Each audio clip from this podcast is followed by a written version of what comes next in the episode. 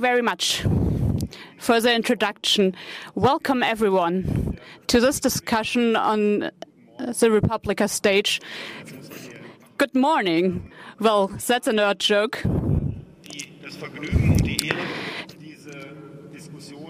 Today, I have the honor to facilitate the discussion about um, lies and hate speech on, in the EU. One word about me. Uh, I'm in the board of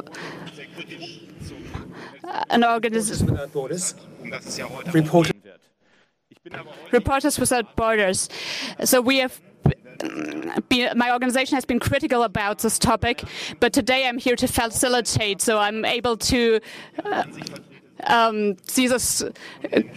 Um, critically from both perspectives, and I will ask critical questions, but obviously I'm not here to talk about my own opinion, but I'm the facilitator. The discussion is about is organized by the Informational Bureau of the European Parliament in Germany.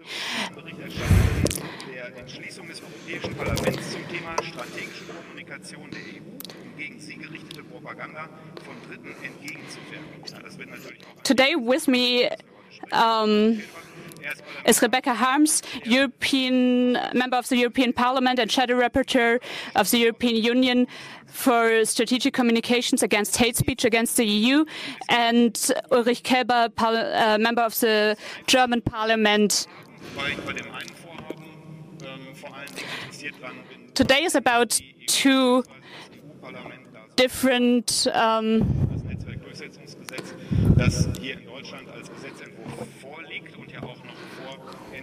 In Kraft treten soll. It's about the law in Germany to enforce uh, hate speech legislation on the internet that's going to be shown, about to become into force in Germany, and two issues, which is hate crime and fake news, which of course is thin ice already. I could have said that using the English words in German, which have become buzzwords, but uh, the law that we are debating about is against criminal fake news and criminal hate speech on the internet. And what that exactly means, we will talk about in about a minute. And I will try to keep these things separate because it's not easy with these terms, hate speech and fake news, to, to actually refer to what we are talking about. Okay, so let's go into details. And uh, Mrs. Harms, I would like to know from you which initiative we are actually talking about, because uh, we are going to focus an EU initiative against fake news at first, but also criminal hate speech that mostly in social networks, but all over the internet can be found. Now, what is your idea? What what do you want to do? Well, if I understood the invitation correctly, then uh, you are interested in an in an initiative report. It's not a legislation that the Parliament is going to, trying to instigate, but it's a report where the Parliament has dealt with propaganda and possibilities uh, of propaganda and fake news, faked reality. How to deal with that? The most important occasion for this, uh, for this report by the European Parliament, which was, uh, which has, because which is named the Fotyga report after the Polish colleague that led this initiative, and this report came into being after a year-long confrontation with organized propaganda of the Kremlin, propaganda that strongly focused on misrepresenting uh, the state of things in Ukraine before and after the Euromaidan protests and the whole phase in which uh, the Crimea Peninsula was occupied and the war in, in eastern Ukraine. And probably for the German listeners, you have to state it explicitly. I'm a filmmaker myself. When I was a member of the uh, federal state parliament uh, and got, we got to know each other, um, I was a long way from this kind of censorship and control that press and journalists are under. But as far as what really made me speechless as a politician was to notice the effect of falsified news regarding Ukraine. I work in Ukraine. I have been doing this since 1988, and most of the things that I did were of no interest to Germans, dissidents in Ukraine existing, who knew of that, and uh, the way the country developed, where it actually is. You have the Chernobyl anniversary, you have the Orange Revolution, Timoshenko behind bars, and then Euromaidan and the war. That's kind of the things that uh, Germany is interested in, but or Germans and, and that applies more or less throughout Western Europe. In Eastern Europe, things are different. People know the country better there. But this relative uninformedness in our society, into that came systematic propaganda financed through the Russian by the Russian state, transported not just via Ruptly or Sputnik, but also social media, a lot through social media. These this troll factory in St. Petersburg is famous by now, but initially it, it, it wasn't known. And what we found as politicians that uh, worked in Eastern Europe, which is our own neighborhood, what we found was that these falsified news actually have an effect that the Kremlin intends it to have, which is insecurity and inability to judge reality. That was the result of propaganda. And propaganda always went very strongly with falsified news. And if you want to summarize it, um, something that keeps that's going on until today, something I had every week since the Euromaidan and in Kiev, whenever I came back, I was suddenly confronted with even friends asking me, why do you actually support this right ex extreme right wing uprising in Kiev? The more aggressive the mood became, the stronger this insecurity became. And when I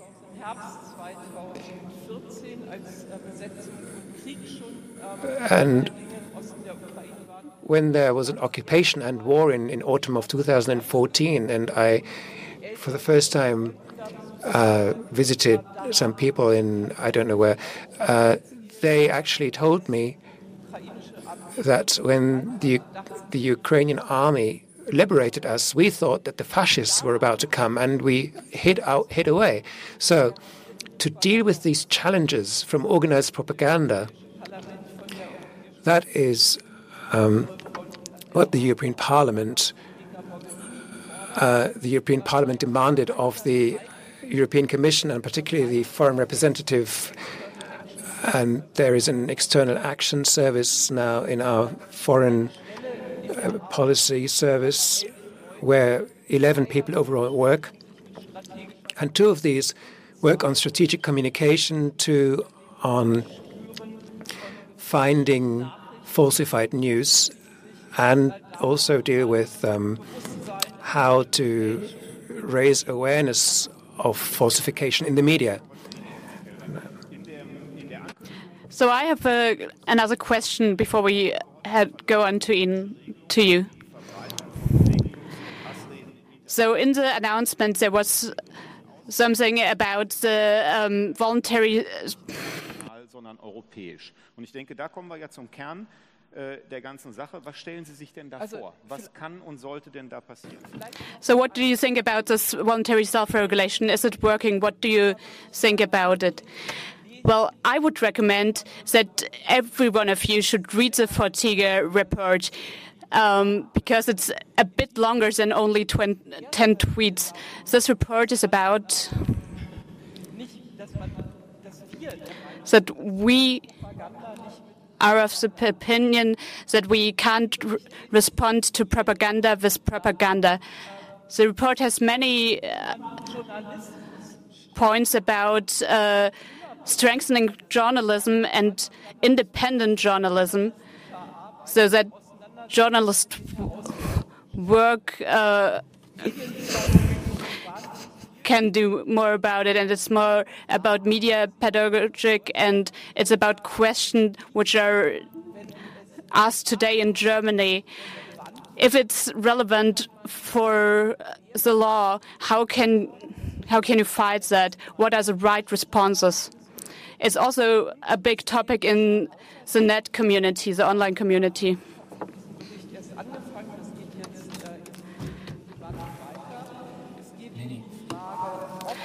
and it only started. It's about the question whether the European Union um, should reconsider and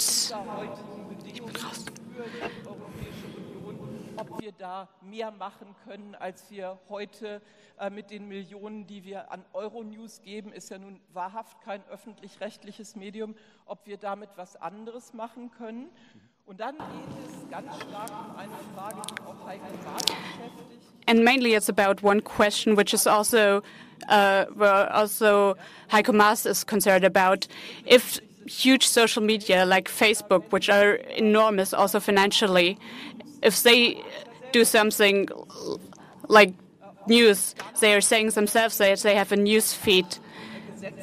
Shouldn't they oblige to the same laws as press? The problem for the European Union is that the uh, legislation about press is not only our concerns uh, concern, but it's mainly uh, decided on the national levels. I'm of the opinion that if you say, I'm doing news and I have a news feed, they should be uh, under the same laws and under the same legislation as news media. Jetzt höre ich gar nichts mehr. Ähm, die Bundesregierung ist ja jetzt So the German parliament is one step further than the European parliament. It's not you're not only thinking about having a law, but you already have the first draft of, for a law.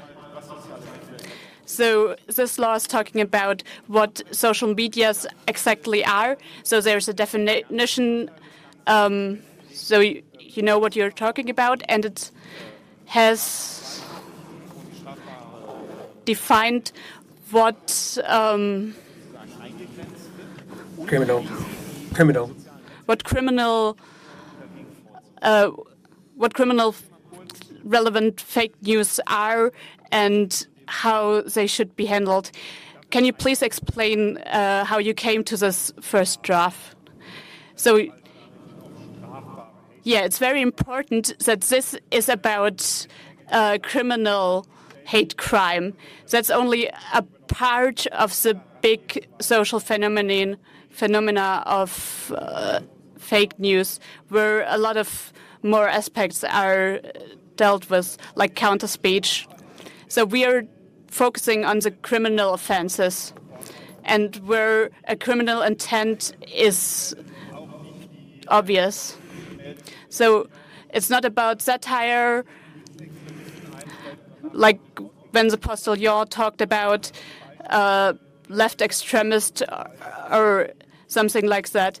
But example example is there was a fake report about rape, which was intended to um, spark hate against a specific group of people. So we are not introducing a new law to delete this kind of news. If if I, as an operator, get become aware of of um, criminal content on my platform and don't remove it, then I become liable according to a certain law. But but what I do, what we are doing here, is to tell providers, operators that they have to report uh, and have to have a useful kind of you have to have a usable user management. Users have to be able to report illegal content, and you have to be able to prove that you have a procedure like this in place, and to make sure that we don't keep getting news that your team from Ireland or the USA we need for this reporting, we need to have a person in the country that we can contact from the platform, not someone not having to refer to Ireland or the US. And if those conditions are not met, then there is the possibility to find the operators. So um, we sanction if operators are not fulfilling the obligations they currently have. That is the core issue that we want. And uh, with the definition, we even make sure that some of those that uh, that, according to this notice and takedown principle, would be affected are not affected by it. Uh, the law is about what we would consider a, a social platform in the narrow sense, and we have an extra hurdle as well, which is that two million users in the uh, domestic users have to be there uh, on the social platform before the obligation with uh, send, uh, with a serious fine will be there. Okay, we are talking about criminal things, and the law is called network enforcement law. Um, this is to ensure that what is criminal right now can actually be enforced, right? You have just said why this uh, might be the case. There might not be a person to contact, and the users that want to react and say that there is some criminal content have to know who to turn to, and there has to be a way of, of um, fining the operator. But the question then is, where is exactly is the problem you want to solve if it's criminal already? The problem is that criminal content keeps getting disseminated in, at, at, at, a large scale, uh, thousands or millions of copies even.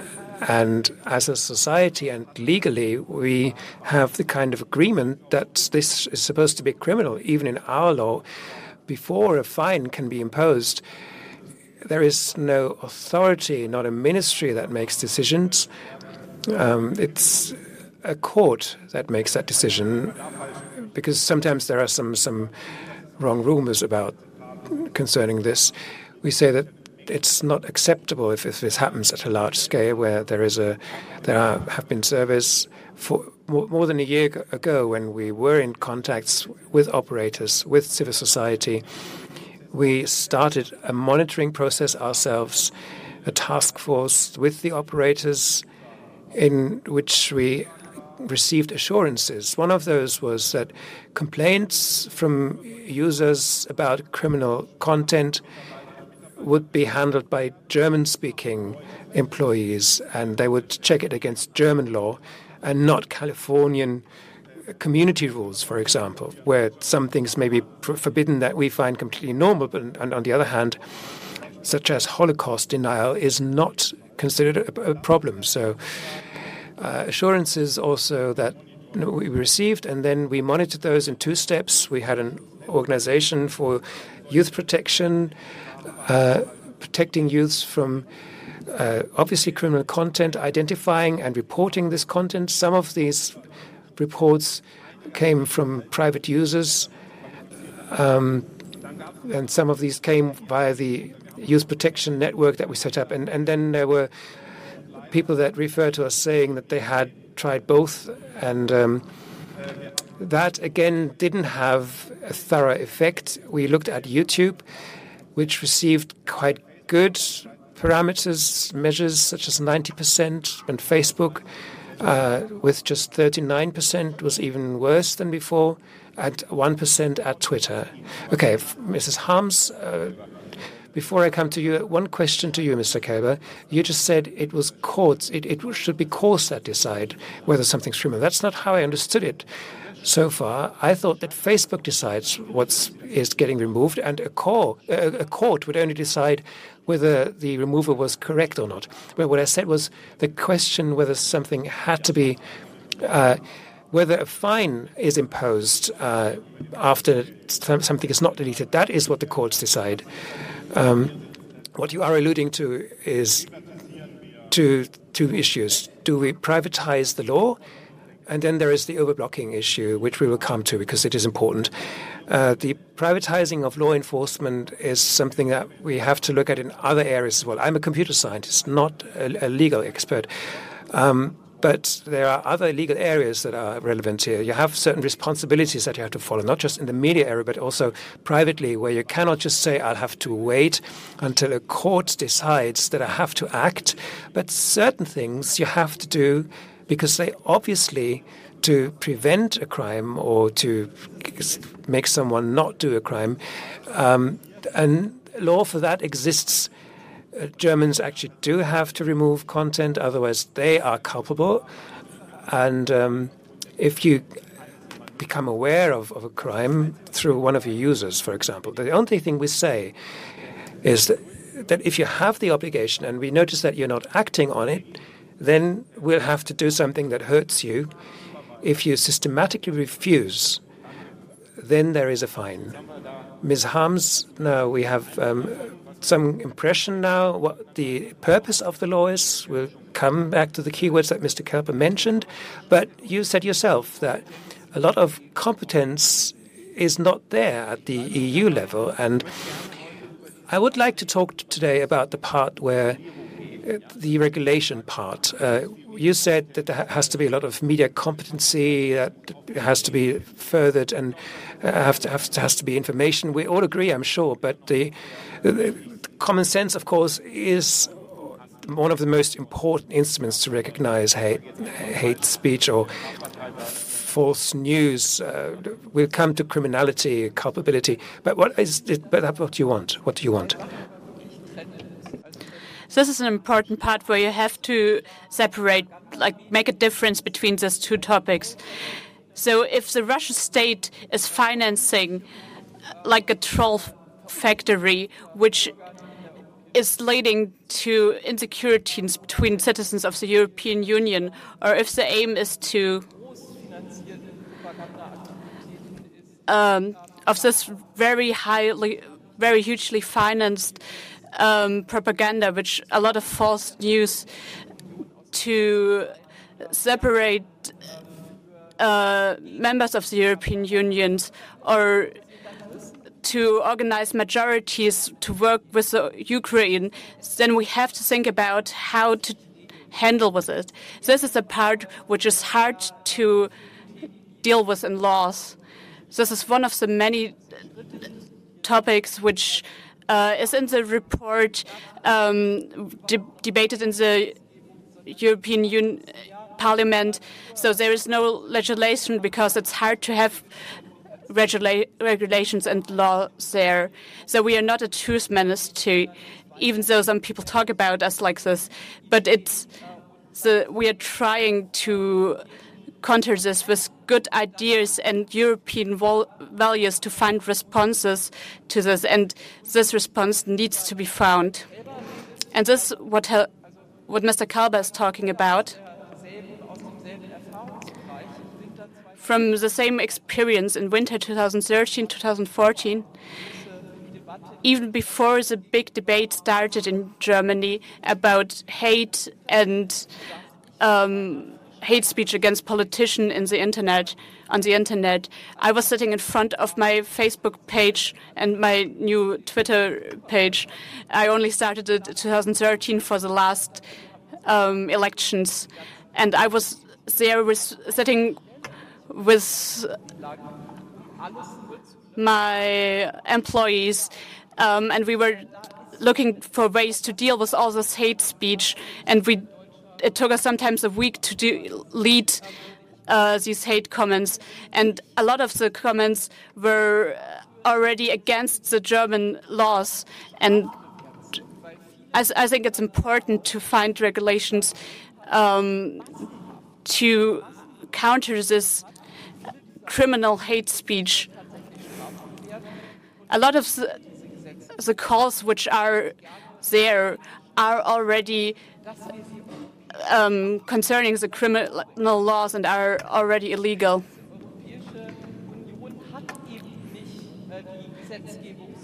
So, Europe, so yeah, again, the European Union doesn't have the opportunity to pass laws on this topic. We don't have uh, the legal framework to pass laws in the European Parliament. And since we had this agreement, I tried to inform myself more. So it's not only about hate, but it's also about the differences between, for example, in Germany, the freedom of art, uh, also looking at social media, that might be, be something different in Scandinavia or also in California that might be considered pornography. That's a very difficult thing to have this unified. I'm somewhat relieved that you're not looking at passing laws on this. It's, it's hard to imagine to regulate Russian propaganda by European laws. Yes, I've already said that we shouldn't just uh,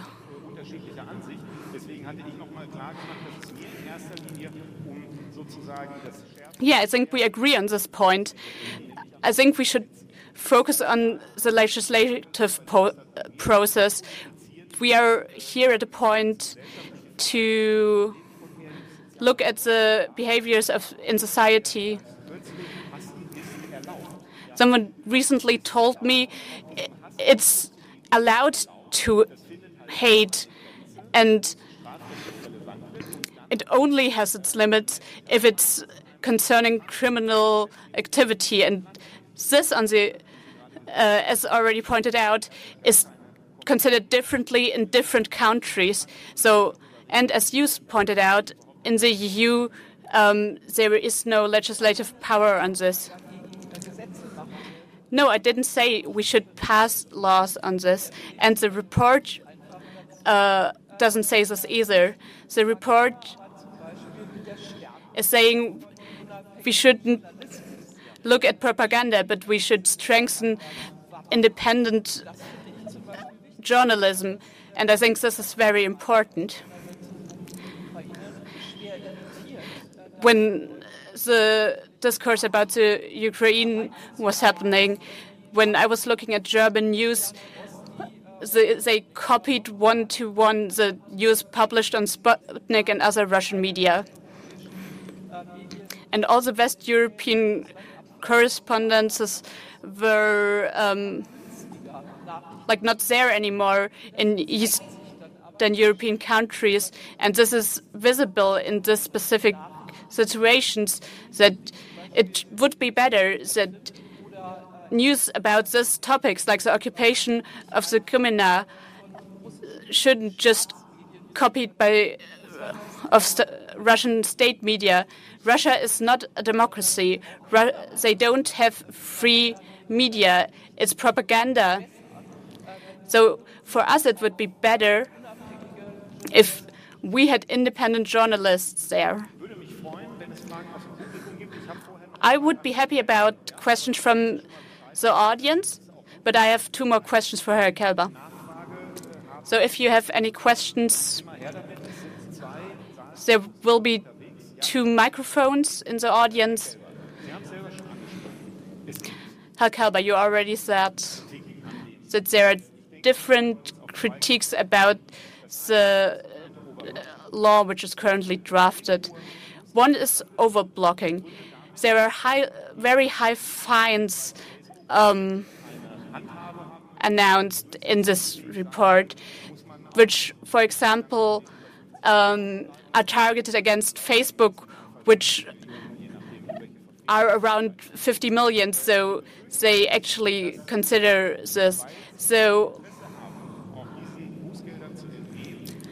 what is now talked about is that if Facebook wants to avoid this huge fines, Facebook will probably um, delete more comments than would actually be falling under this criminal laws. So where's there where's this line between the freedom of speech and actual criminal postings?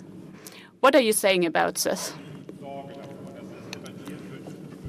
Well, uh, I, I can understand the worry. This has been debated, and we have experience with social networks in with their community standards, even in the framework of their community standards, deleting, removing content where you think the person that manually removed this either didn't understand or the automated systems are getting it wrong. The video of the um, the party that is um, deleted because the some mechanism thinks it's recognizing copyrighted music or um,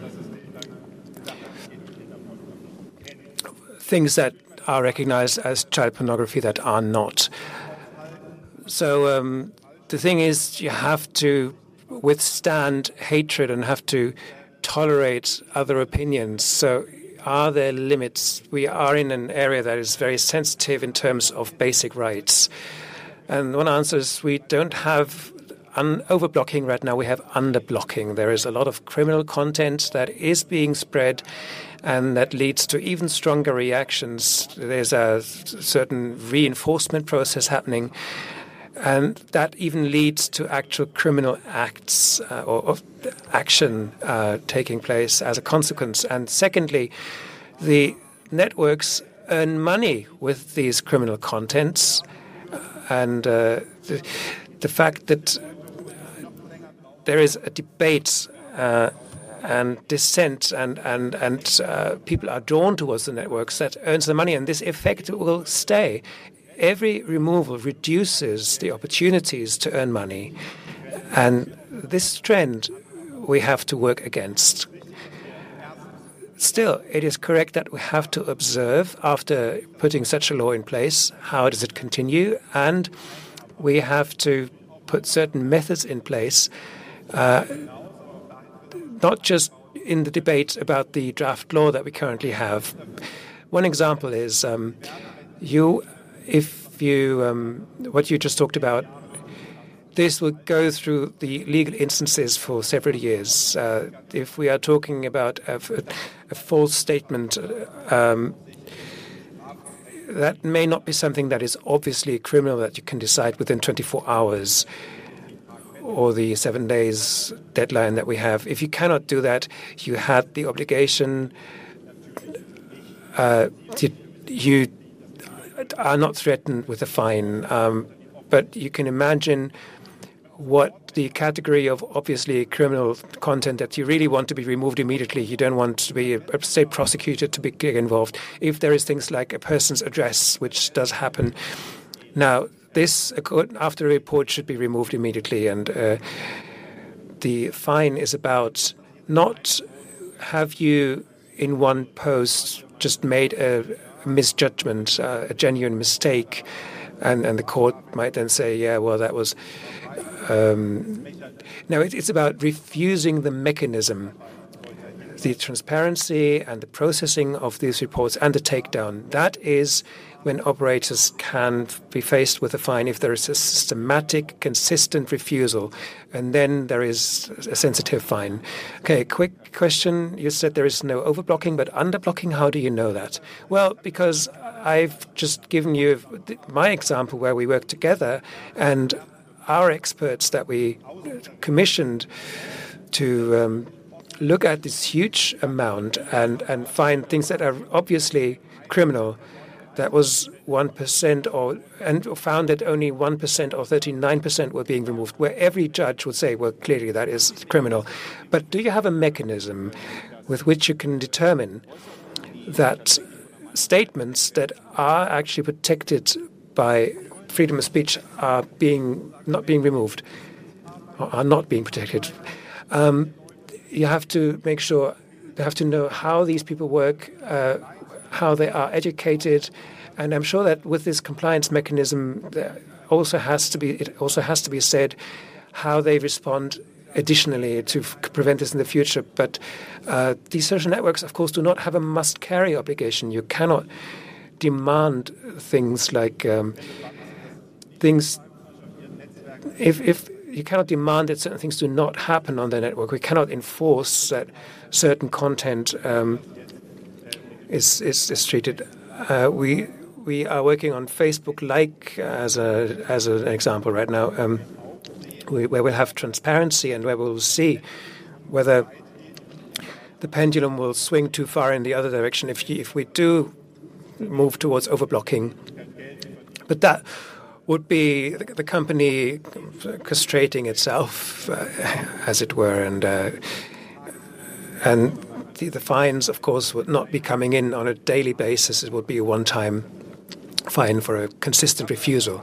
There was a first question there, uh, one in the second row, and one further back. Uh, yes, please. My name is Marion Appel, and I have one question to Mrs. Harms. Ms. Harms, uh, what you said is that critical journalism has to be supported, and the examples you then talked about to me sounded like this critical kind of Germany did not exist in Germany, and that is completely out of line with my perception. I, if I listen to public broadcasters, radio or TV, I do not get the impression that they cannot afford their own correspondents doing independent reporting on the ground. So I cannot understand what you said there. I understand that uh, you are critical towards the Russian troll factories, but I cannot see that there are uh, that there is a gap in Germany of, of, of, working against that. And another question to Mr. Kelber: what um, the draft law says to me sounds very vague.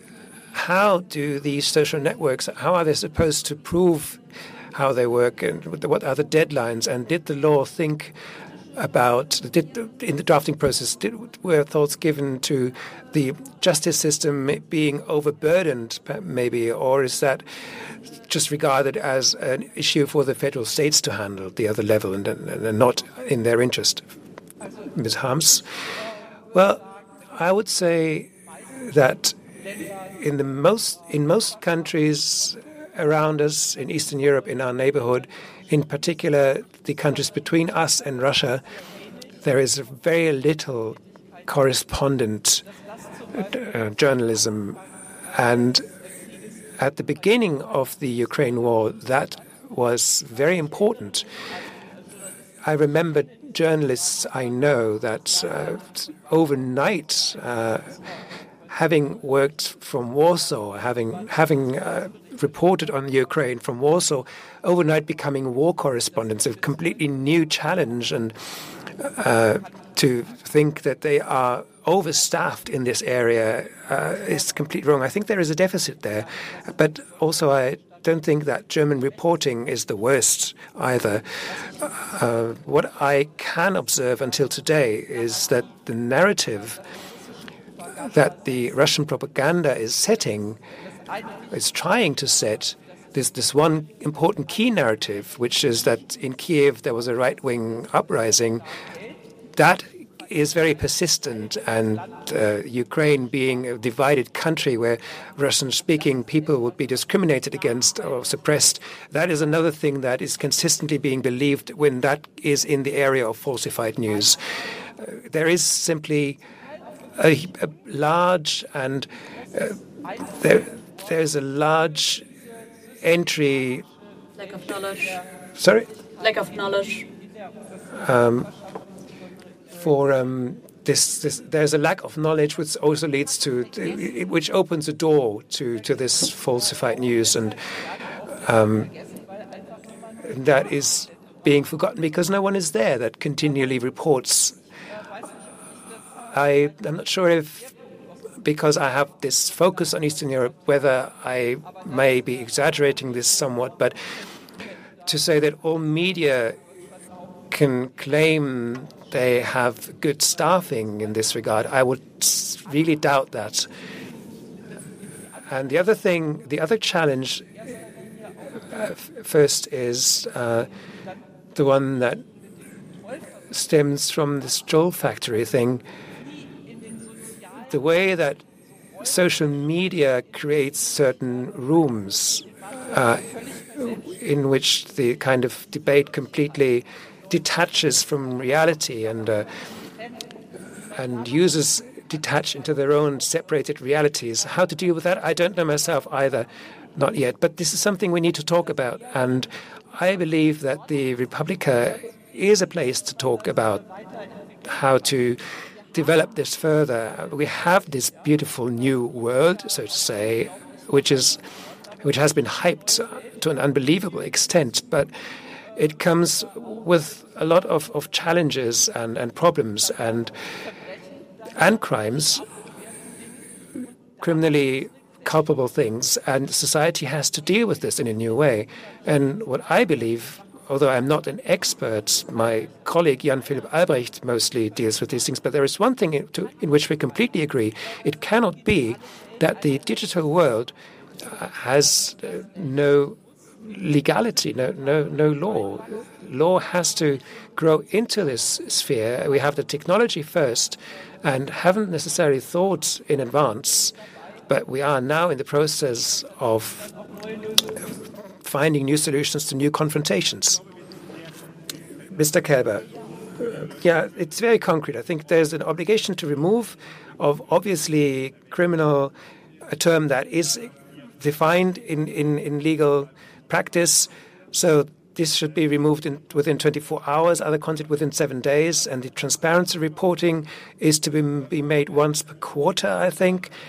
And the whole area of fines, um, there will be supplementary commenting on, on this, how to handle the whole fining issue.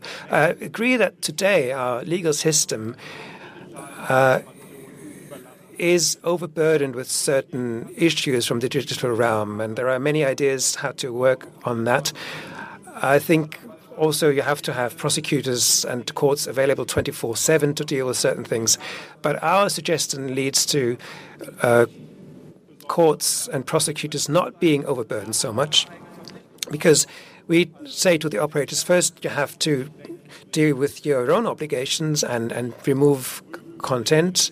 And we with court uh, legal procedure only check when there is a doubt, a debate, and apparently criminal content is not getting, getting removed, and the courts then have to decide again if such a fine uh, is being refused or if, if, if there's an objection, a legal objection against a fine. So it's not these huge numbers per day and it's currently only one federal state that is being burdened. We thought that the um, justice, um, it's the there's a court in Bonn, which is the state of North Rhine-Westphalia, that is being charged because that's where the authority, the relevant authority, is. But the alternative suggestion that we have seen, um,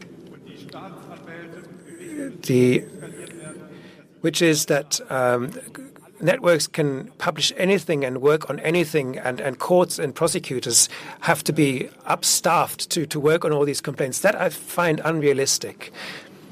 Okay. We have we have another 50 minutes, and to get to as much many questions as possible, please keep your questions very brief, and also please keep your answers very brief.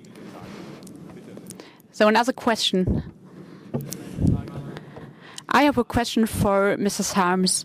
You were talking about Euronews very briefly, which is about uh, public uh, news media in Europe. So, like, basically, no one knows about Euronews.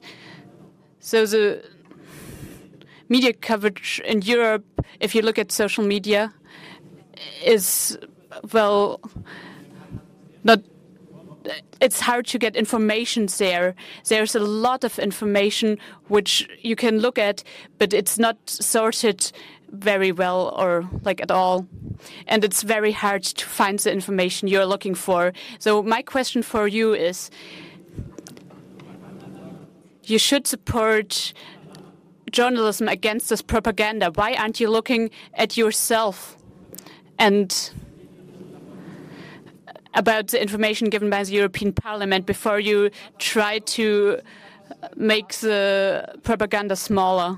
So the debate about the Euronews was just initiated.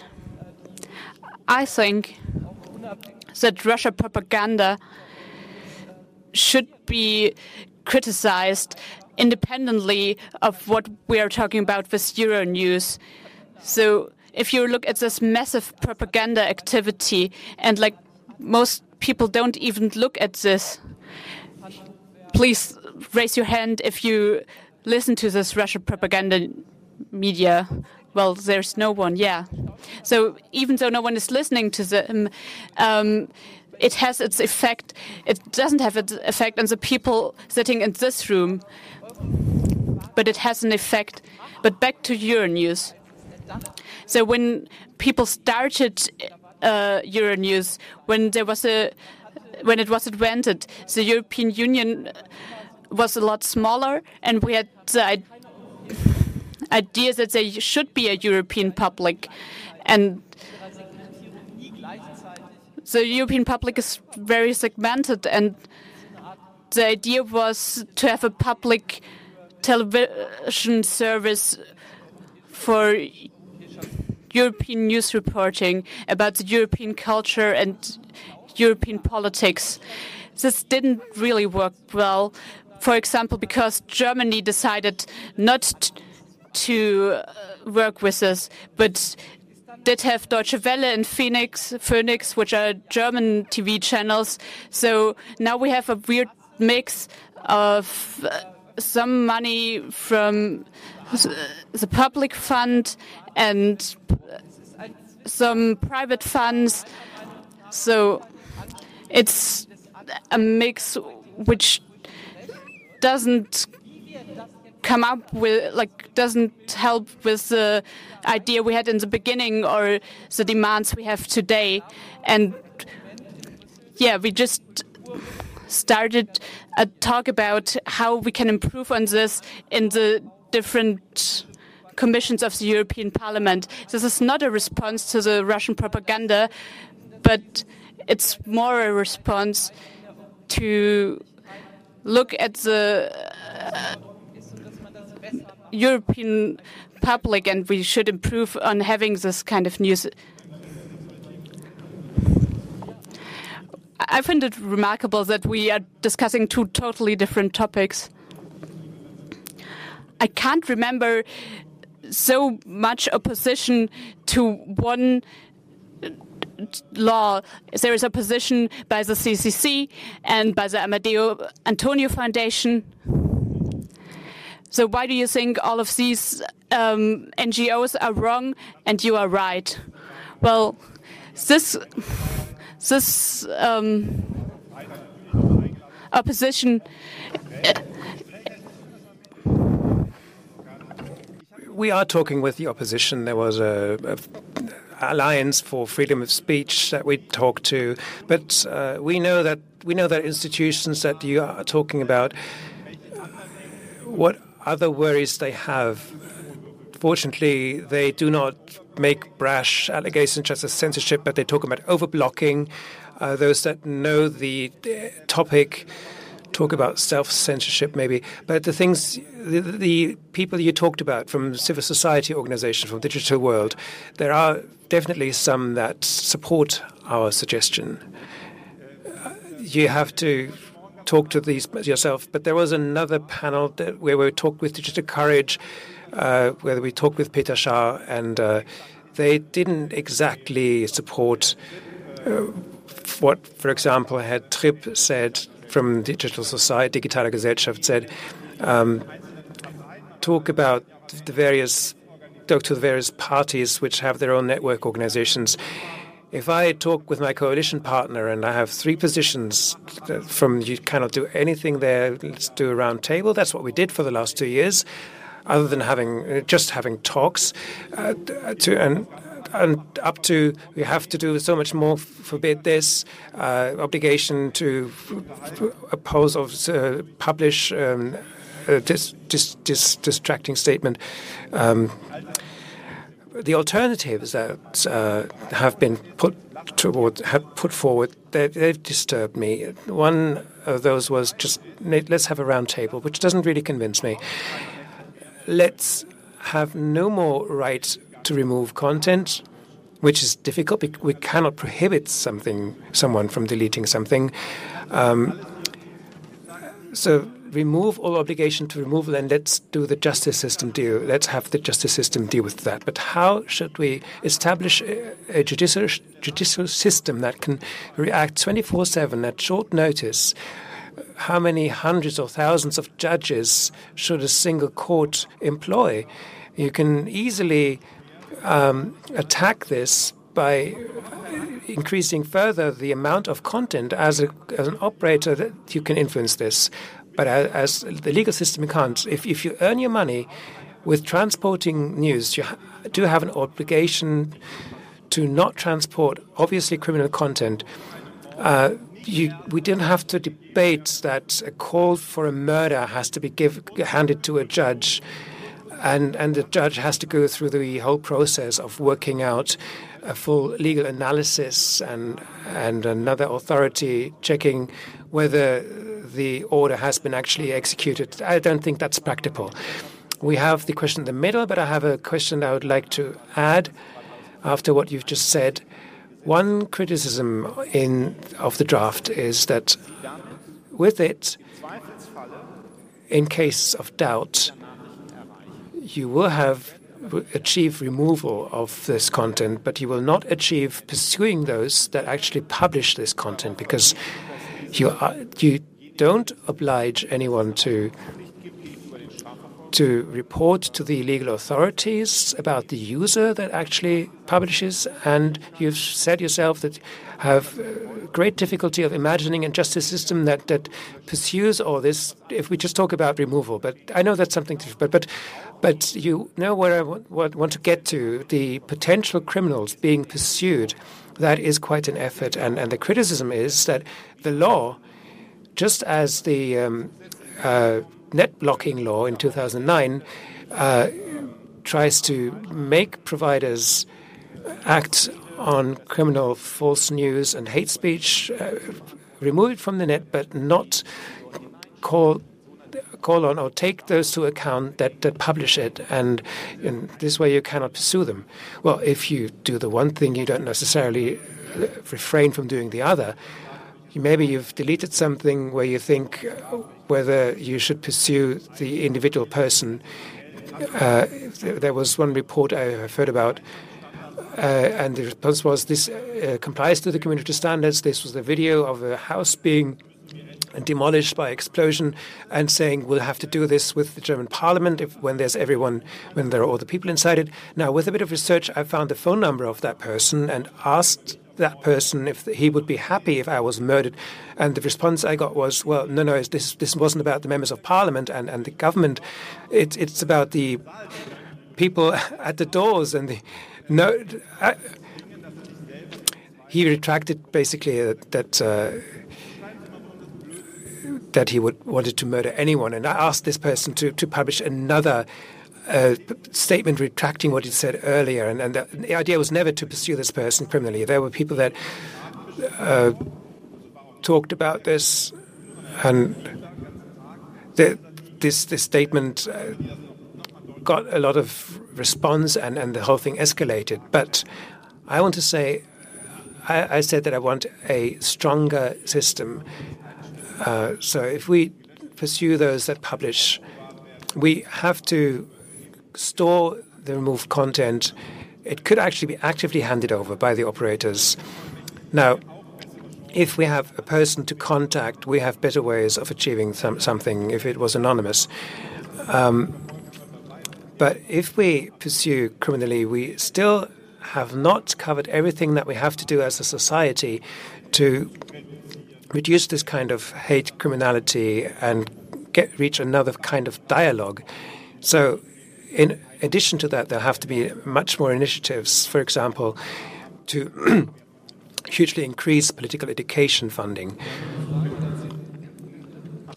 There's one last question at the end of the hall. Well, maybe another question?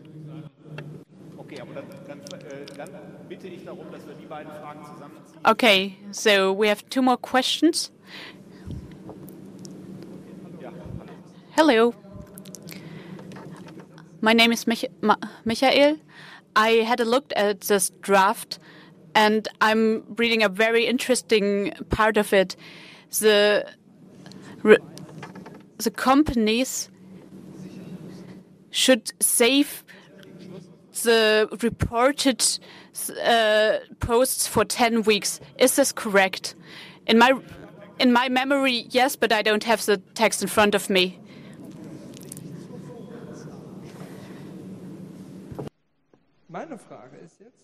So this is referring to data, the law for data retention. So if you look at this uh, law for data retention, which is about uh, metadata. metadata, and this is about the content, not the metadata. So, okay, so the answer first. Um, to have like a ju judge, like a criminal. Um, of course, you do need the content if you want to pursue. And if someone was using the system anonymously, you also need the metadata to find, to try and find the person that published it. And that's why there is a reference to the data retention law or minimum storage law. Okay, I have another short question to Mr. Kelber. Um, you said quite interestingly a small detail that uh, all the networks, social networks, are to be included that uh, are above 2 million domestic users. And my question is uh, the, the, variable of, of, of, user number is quite volatile, it can fluctuate a lot. And my question is how can you verify? Which social network at what time is above this limit or under it. Of course, you can have people you can have more than 2 million one day and, and, and less than 2 million the other. And, and why 2 million in the first place? Why this number? And who is supposed to verify that or evaluate that? Well, okay, this is not derived from any natural law, of course. It's a political number uh, to say that there is a certain relevance to opinion forming here. We want uh, any new companies that uh, may come into existence and have rapid growth. We don't want to have have them too quickly uh, needing to install this reporting system. I can imagine that we also have deadlines, uh, transition periods uh, where we don't say the law is now immediately in force. so even those above 2 million um, may, or that reach a number above 2 million may not have to immediately install the system on the day that the 2 million, millionth user signs up. But, but if this is debated in the end, it will have to be the courts that uh, determine this through numbers that have been quoted to investors, for example. Or uh, there are different ways of evaluating whether domestic users, this is what we're talking about in the domestic sphere, uh, these big ones that we talk about are uh, are quite open to their investors about this. Okay, it's a quarter past six. We'll have to finish on time. Uh, I'm I, am happy that we had enough space for questions. You realize there's a lot to talk about still, but mostly the interesting thing is should this law come into force? This is what it looks like. Uh, then we would have a case where we could verify whether it's successful so that at another time we could talk about whether the European Union should take this as a role model. Thank you to Rebecca Harms and Mr. Kelber. And right, we'll have a nice evening at re:publica.